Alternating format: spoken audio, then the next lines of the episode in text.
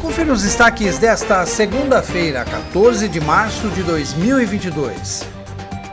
O vereador Pedro Kawai lamentou os transtornos causados pela prefeitura em relação ao pagamento do primeiro vencimento do IPTU 2022.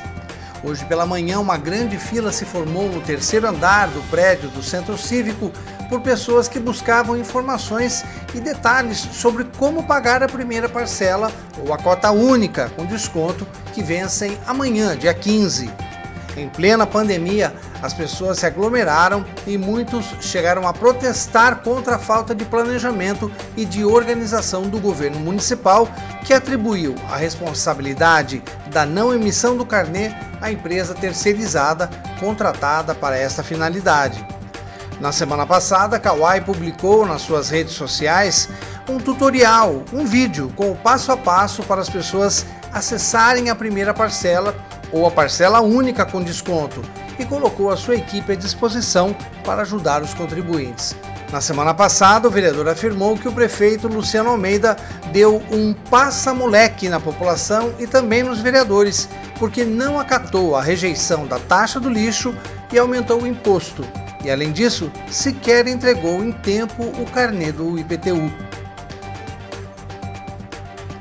E o período de inscrição para o programa Bolsa do Povo Educação foi prorrogado até quarta-feira, dia 16 de março. Desse modo, pais e responsáveis legais por estudantes matriculados nas ETECs ou nas FATECs terão até a próxima quarta-feira para realizar a sua inscrição.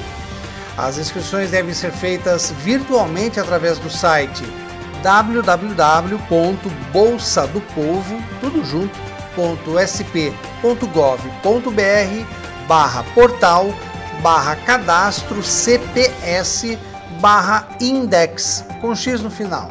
O valor das bolsas para os selecionados será de 500 reais por um período de seis meses.